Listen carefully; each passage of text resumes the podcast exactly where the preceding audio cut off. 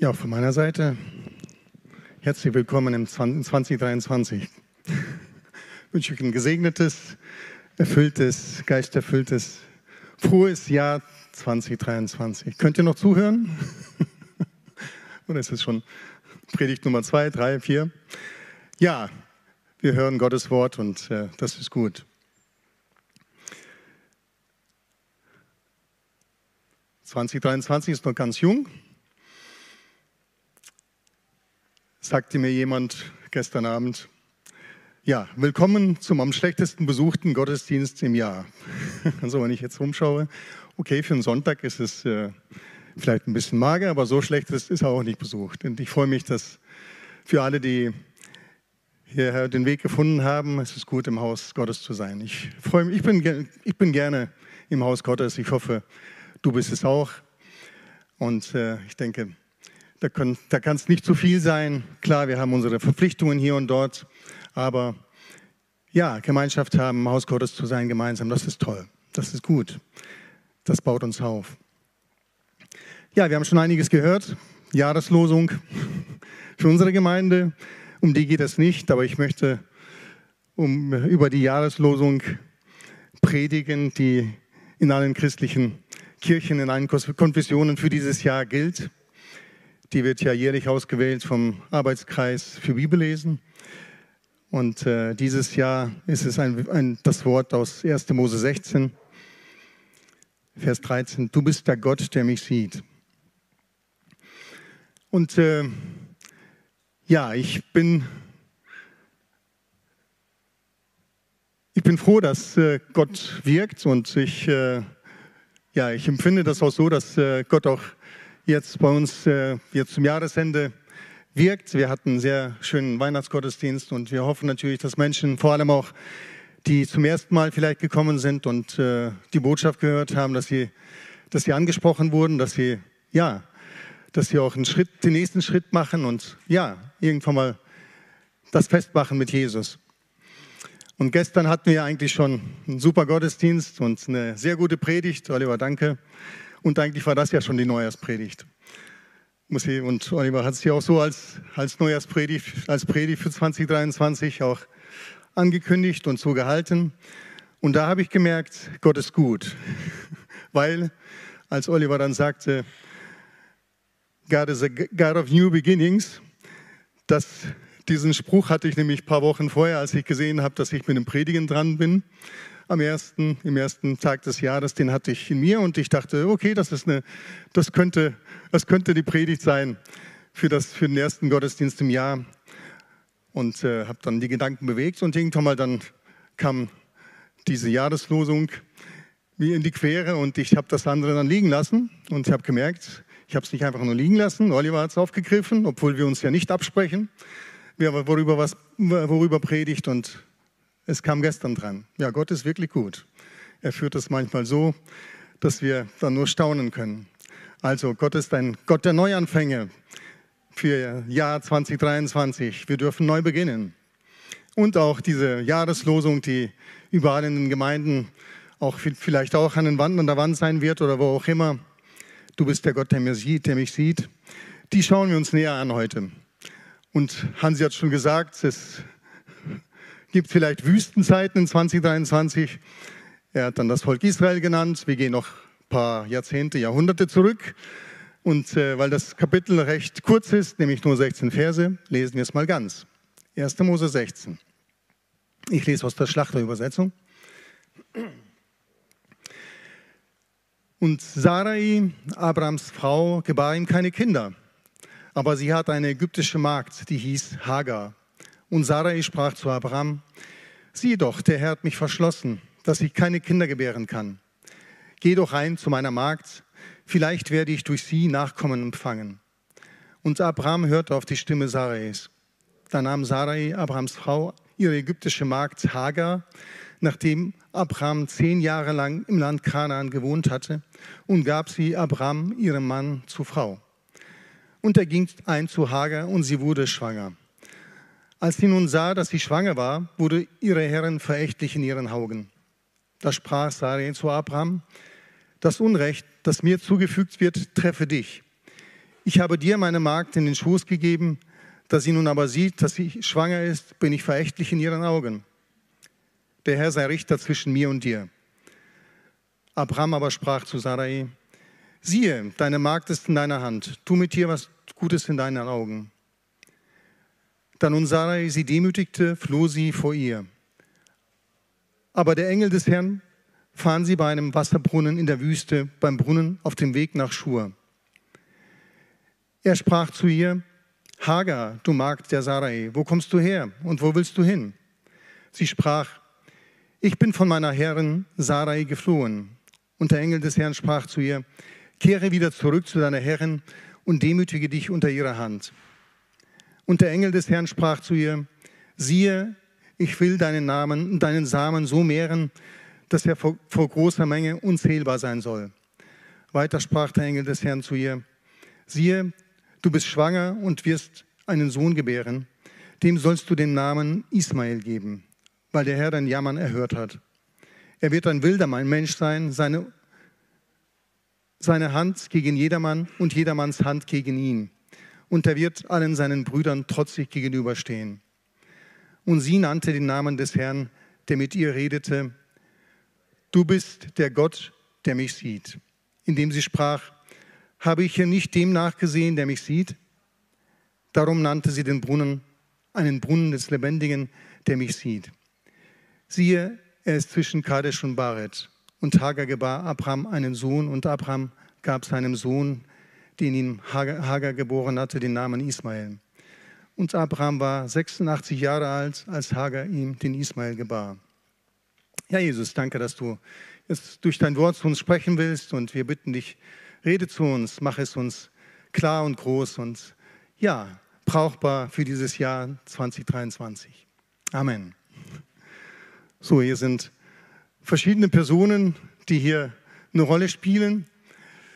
Wer die Bibel kennt, hier heißt Abraham, wie wir ihn kennen, heißt er noch Abraham. Sein ursprünglicher Name bedeutet erhabener Vater. Ein paar Kapitel später gibt Gott ihm den Namen Abraham, Vater vieler Völker, weil er nämlich eine Verheißung hat. Hier heißt Sarah noch Sarai, bedeutet die Fürstin. Und Gott gibt dann ihr später den Namen Sarah, heißt übersetzt die Erzmutter, am besten wohl übersetzt. Und dann gibt es noch eine Person hier, die dritte Person, eigentlich die Hauptperson hier in diesem kurzen Kapitel, nämlich die Hagar, die ägyptische Magd oder Sklavin.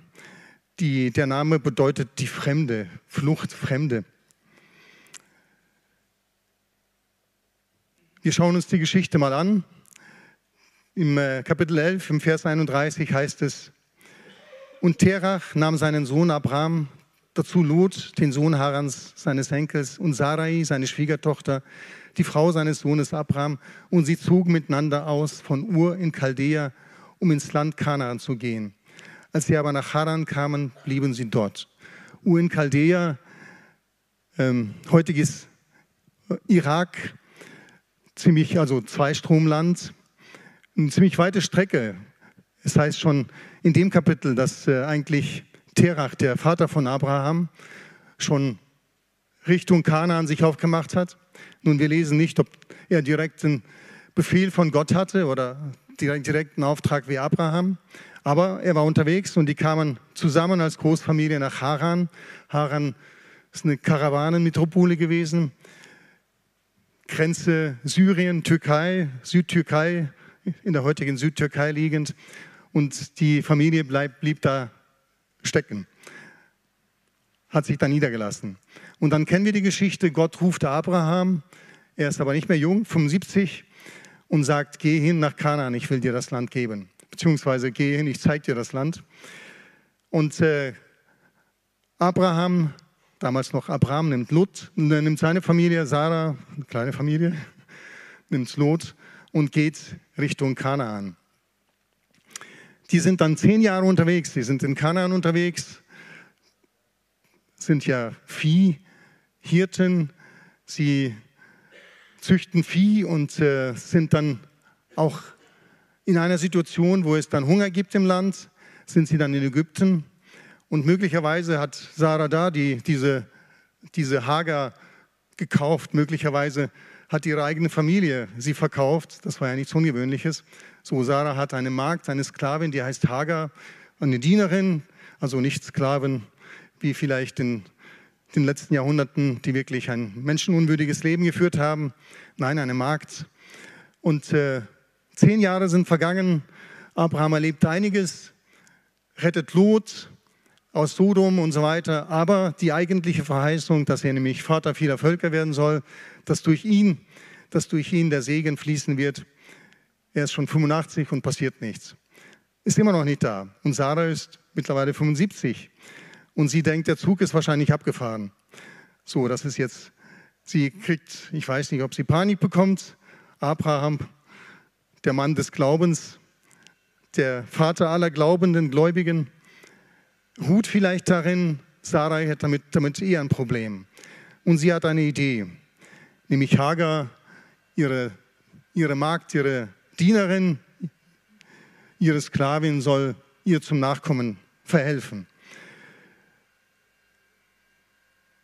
Sarahs Idee, ihre Magd soll für sie ein Kind gebären. Das ist die erste verzeichnete Leihmutterschaft, wenn man das so sagen darf.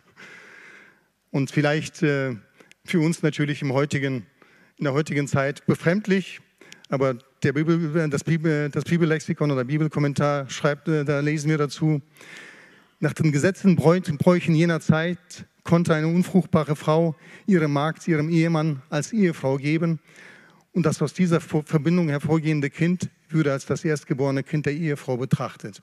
Also damals nicht so ungewöhnlich wie heute, trotzdem nicht unbedingt die Regel. Äh, Hagar wird wahrscheinlich nicht einmal gefragt. Sie ist Dienerin, sie ist Magd. Sie bekommt die, an, die, die Order, sie soll sich fügen. Tut sie wahrscheinlich auch. Und der Plan scheint aufzugehen. Hagar wird schwanger. Doch sind schon Konflikte vorprogrammiert. Wie überall dort, wo wir versuchen, Gott nachzuhelfen und seine Ziele in unserem Leben mit eigenen Mitteln zu erreichen. Ich weiß nicht, ob du das schon probiert hast. Ein kleines Unrecht für einen guten Zweck, kennen wir das? Hört man ja immer wieder. Und äh, klar gibt es schwierige Situationen, wo wir dann vielleicht auch als Christen Mühe haben zu entscheiden, dürfen wir das, gibt es sowas wie eine Notlüge und so weiter. Wird gerne gebraucht, das Beispiel mit, äh, mit dem Dritten Reich, wo auch Christen an Juden versteckt haben und äh, ja, dafür auch dann gelogen haben, gesagt haben, sie haben niemanden. Aber hier geht es nicht darum. Hier geht es um Gottes Verheißung, wo man eigentlich weiß, Gott hat etwas versprochen, aber es kommt irgendwie nicht. Und wir haben gestern von Jakob gehört, Jakob war ja auch so einer.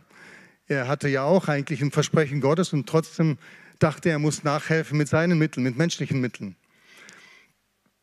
Da heißt es auch wieder im Bibelkommentar, als der Weg des Glaubens, der das geduldige Warten mit einschloss, einmal verlassen und der Weg der menschlichen Kalkulation eingeschlagen worden war, wurde Abraham in eine Kette von Ursache und Wirkung gefangen, der ihm in den kommenden Jahren viele Schwierigkeiten bereiten sollte. Ismael wurde der Vorfahre der Araber, die bis heute Feinde der Juden sind. Also überall, wo wir versuchen, mit unseren Mitteln Gott nachzuhelfen, das geht nicht gut aus. Gott kann aus Fehlern Wunder machen. Gab so ein kleines Büchlein, hat meine Frau dann geschenkt den Kindern. Das stimmt schon. Und auch hier macht Gott am Ende etwas Gutes daraus. Aber wie gesagt, Hagar wird schwanger und Konflikte sind vorprogrammiert.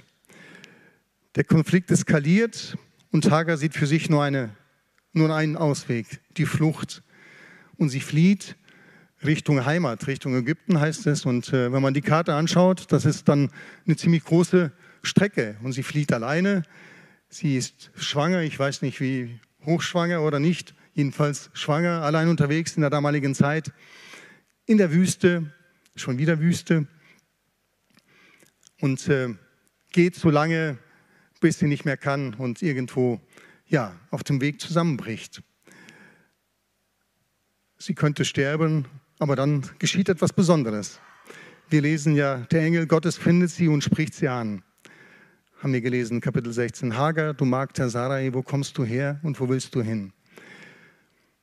Das ist das erste Mal in der Bibel, wo dann Gott durch seinen Engel eine Frau anspricht und nicht nur eine Frau, sondern eine unbedeutende, eine, eine Dienerin, eine Magd, eine Sklavin.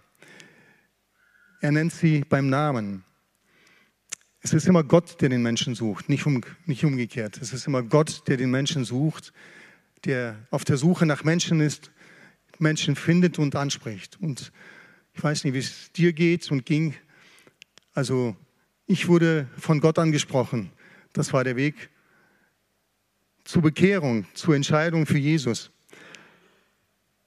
Durch Predigten, durch Gespräche mit Freunden.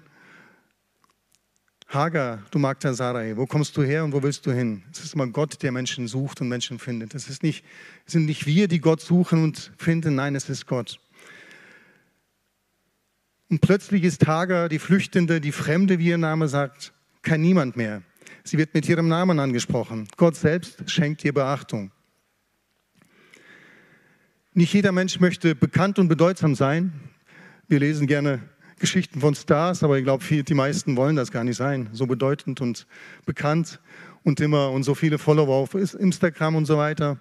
Weiß nicht, ob du dir das wünschst, aber jeder, jeder Mensch möchte wahrgenommen werden und möchte gesehen werden. Das möchte jeder Mensch. Auch äh, jeder hier in der Gemeinde, auch du und ich möchten das. Auch wenn wir vielleicht keine großen Sachen machen wollen, wir möchten wahrgenommen werden, als Personen gesehen werden. Und Gott nimmt Hagar wahr. Er spricht sie an mit Namen, mit Namen und stellt ihr die Frage, wo kommst du her und wo willst du hin? Er spricht sie nicht nur mit Namen an, er sagt auch ganz genau, wer sie ist. Er weiß, wer sie ist, nämlich die Magd der Sarai. Und Hagar ist ehrlich, sie, sie, sie laviert nicht herum, vielleicht ist sie auch zu schwach, um irgendwie für eine Ausrede oder so. Sie sagt, sie haben wir gelesen, sie sprach, ich bin von meiner Herrin Sarai geflohen. Sie sagt, ich bin auf der Flucht, ich sehe keinen anderen Ausweg, ich bin am Ende, ich kann nicht mehr. Ich bin hier und äh, bereit zu sterben oder wie auch immer. Ich bin geflohen, ich halte es da nicht mehr aus. Und sie bekommt aber auch eine Antwort. Vers 9 können wir noch mal lesen. Sie bekommt eine Antwort und ein Versprechen Gottes. So was, ja, eine Verheißung. Und der Engel des Herrn sprach zu ihr, kehre wieder um zu deiner Herrin und demütige dich unter ihrer Hand. Und der Engel des Herrn sprach zu ihr, siehe, ich will deinen Namen so mehren, dass er vor großer Menge unzählbar sein wird. Weiter sprach der Engel des Herrn zu ihr, siehe, du wirst schwanger und wirst deinen Sohn gebären, du bist schwanger und wirst deinen Sohn gebären, den sollst du den Namen Ismael geben, das bedeutet nämlich Gott hört, weil der Herr dein Jammer, Jammern erhört hat. Also Gott sieht und Gott hört. Wir lesen, Hagar gibt dann Gott dem Namen El Roy, Gott, der mich sieht, Gott, der dich sieht, der uns sieht. Und dann sagt der Engel ja auch, oder Gott sagt dir, du wirst Ismael gebären. Der Name bedeutet Gott hört. Gott sieht und Gott hört. Und Gott gibt dir zwar ein Versprechen, eine Verheißung, aber er schickt sie auch wieder zurück in ihre schwierige Situation. Nun, wir haben ja einander gute Wünsche geteilt, hat bestimmt jeder, jeder, jeder mindestens einen guten Wunsch bekommen von Freunden für das Jahr 2023, denke ich mal, oder? Gibt es jemanden, der keinen kein Clip bekommen hat oder keinen Wunsch per WhatsApp? Und ein Freund hat mir geschrieben, mögen alle Probleme im alten Jahr bleiben. ein guter Wunsch, ein frommer Wunsch, aber ich kann sagen, der wird nicht eintreffen.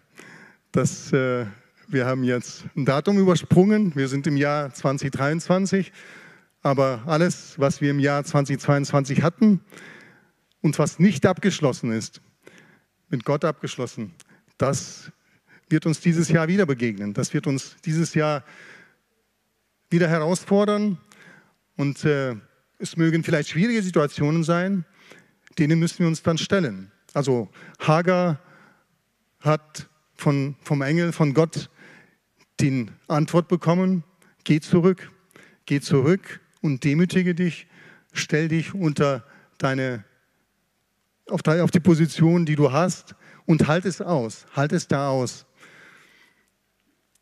Das ist eigentlich Gottes Art, Menschen auch stark zu machen, auch uns als Christen, als Gemeinde, dass wir auch die Kraft bekommen, von Gott Dinge auszuhalten.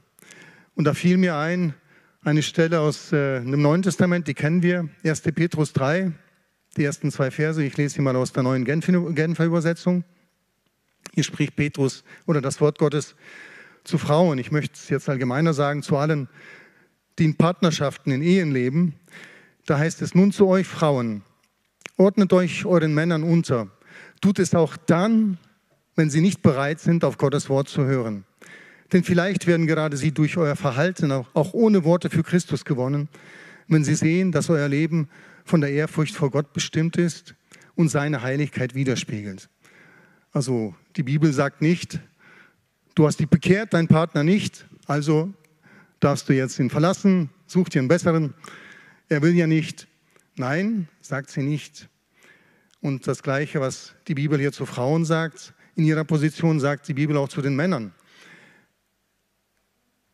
Gott, der Engel, schickt Hagar zurück zu Sarai. Sie soll sich demütigen, sie soll die Situation aushalten und das ist zu ihrem Besten. Und das wissen wir auch, das ist zu ihrem Besten. Sie hätte nämlich allein in der Wüste mit dem Baby nicht überlebt oder in Ägypten wahrscheinlich auch nicht oder was auch immer geschehen wäre. Nein, Gottes Auftrag war, geh und demütige dich und halte es aus. Ich habe mir dazu aufgeschrieben, Flucht ist keine Lösung. Meistens nicht. Es gibt natürlich Zeiten, da sagt die Bibel, wenn ihr verfolgt werdet in einer Stadt, dann flieht in die andere. Das ist legitim. Oder wir lesen, als äh, Jesus geboren wurde, wird vielleicht noch gelesen irgendwann mal, und äh, die drei Weisen kamen, oder die Weisen aus dem Morgenland, und äh, Herodes die Kinder töten lassen wollte, dann sollte Josef und durfte Josef fliehen mit dem, mit dem Kind nach Ägypten. Also, aber Flucht vor Problemen, sage ich mal so, als Ausweg, das ist in der Regel keine Lösung. Auch im Jahr 2023 nicht. Ich möchte uns ermutigen. Hansi hat schon gesagt, es erwartet Wüste. Ich weiß es nicht, wie viel Wüste dich erwarten wird, aber mit Gott schaffst du jede Wüste. Wüste, das, das ist die Ermutigung eigentlich, die Gott uns mitgibt, schon aus diesem Kapitel, aus dem, von den ersten Seiten der Bibel, aus den ersten Seiten der Bibel. Mit Gott, mit Jesus, mit seiner Waffenrüstung, wie wir gehört haben, schaffen wir jedes Problem und jede Schwierigkeit auch im Jahr 2023. Es mag vielleicht herausfordernd, wird bestimmt Herausforderungen geben, aber Flucht ist keine Lösung. Wir stellen uns den Schwierigkeiten auch als Gemeinde und wissen, wo Gott ein Versprechen gibt, da gibt er auch die Kraft zu ertragen oder durchzugehen. Die Bibel empfiehlt nicht immer den einfacheren Weg, dafür aber einen, der Gott ehrt und am Ende gut für uns ist. Und Hagar kann nun mit einer anderen Haltung und einem anderen Selbstbewusstsein ihre Lage ertragen und wenn die Probleme auch nicht automatisch sich in Luft aufgelöst haben. Wir lesen, wenn wir dann weiterlesen, Ismael wird geboren, dann ein paar Jahre später wird dann doch Isaac geboren und mindestens 15 Jahre später, als es dann gar nicht mehr funktioniert, dann wird sie mit ihrem Teenager-Sohn Ismael weggeschickt, endgültig, weil da ist, dann sind dann, ist auch der Sohn alt genug und sie kommen nicht um und äh, auch da erfährt sie nochmal Gott als den Sehenden. Sie begegnet nochmal dem Engel. Du bist der Gott, der mich sieht, El Roy. Sie hat zweimal Gott als den El Roy erfahren, der Gott, der mich sieht. Und wir glauben ja als Christen, dass alles, auch das Alte Testament, uns als ja, als Schattenbild auf Jesus gegeben ist. Hebräerbrief, der ganze Brief, da geht es darum, wie wir im Alten Testament schon sehen, wie Christus da durchscheint. Und Gott, der mich sieht, Gott, der dich sieht, in Jesus zeigt sich Gott als der Gott, der jeden sieht, ganz besonders die Hilflosen und die Ungesehenen. Jesus sah und hörte diejenigen, die anderen, von anderen übersehen wurden. Wir lesen von einer blutflüssigen Frau. Sie schleicht sich heimlich heran, unbesehen. Keiner sieht sie, keiner kennt sie, keiner soll sie kennen und berührt Jesus. Und Jesus sieht sie und spricht sie an und ehrt ihren Glauben. Sie wird gesund. Zachäus klettert auf den Maulbeerbaum. Keiner soll ihn sehen. Er ist klein. Er will eigentlich nur Jesus sehen, aber Jesus sieht ihn. Und sieht ihn nicht nur, er lädt ihn oder lässt sich einladen in sein Haus und spricht ihm Gottes Segen zu, spricht ihm Erlösung zu. Jesus hört auch den rufenden blinden Bartimäus, den anderen nicht sehen wollten und nicht hören wollten. Jesus sieht und hört und auch heute auch sieht und hört Jesus alle Leidenden und Trauernden. Wir hatten jetzt Hansi hat es schon erwähnt, ja, zwei Todesfälle an einem Tag, die uns als Gemeinde irgendwie auch betroffen haben. Die Katharina Siegel mit 78 nach schwerer Krankheit und dann der kleine Emilio, ein, anderthalb Jahre alt, zwei Beerdigungen. Und ja, wir können Michael dir von ganzem Herzen zusagen und zusprechen, dass Jesus auch deine Situation sieht und die oder Familie und der sieht und hört und tröstet. Und auch genauso Rudi und Sveti, euch als Familie. Gott sieht und hört auch euch. Ich weiß, dass da Worte nicht angemessen sind oft, aber Gott sieht und hört es. Und das tut er auch heute. Du bist der Gott, der mich sieht. Du darfst in diesem Jahr 2023 dem Gott begegnen, der dich sieht, der dich wahrnimmt. Wenn du nicht groß sein willst, musst du es auch nicht, aber du kannst sicher sein, Gott nimmt dich wahr, er sieht dich, er hört dich und er kümmert sich um, sich, um dich. Er spricht dich mit Namen an, wie Hagar. Egal, ob du fremd bist oder nicht, ihr Name bedeutet Fremde, auf der Flucht und trotzdem sieht und hört sie Gott. Und Jesus sieht jeden Einzelnen. Lerne auch in 2023 geduldig zu warten und versuche nicht, durch menschliche Methoden Gottes Ziele zu erreichen. Gott braucht keine Nachhilfe. Das Lobpreisteam kann schon nach vorne, äh, nach vorne kommen. Also wenn wir aus diesem Kapitel etwas lernen dürfen, dann Gott kommt zu seinem Ziel, auch ohne dass wir ihm denken, wir müssen nachhelfen wie Sarai. Auch wenn sie Fürstin, wenn ihr Name Fürstin bedeutet, gilt es für alle, wie Sabine gebetet hat, die denken, sie sind was, sie wissen was. Wir wissen wenig und wir brauchen immer Gottes Gnade. Und es ist gut, wenn wir auch aushalten, auch Zeiten ja, des Wartens. Gut, für Sarai war das schwer, das kann man verstehen. Zehn Jahre und es passiert nichts. Und biologisch kommt es ja an einen Punkt, wo es auch biologisch eigentlich unmöglich ist.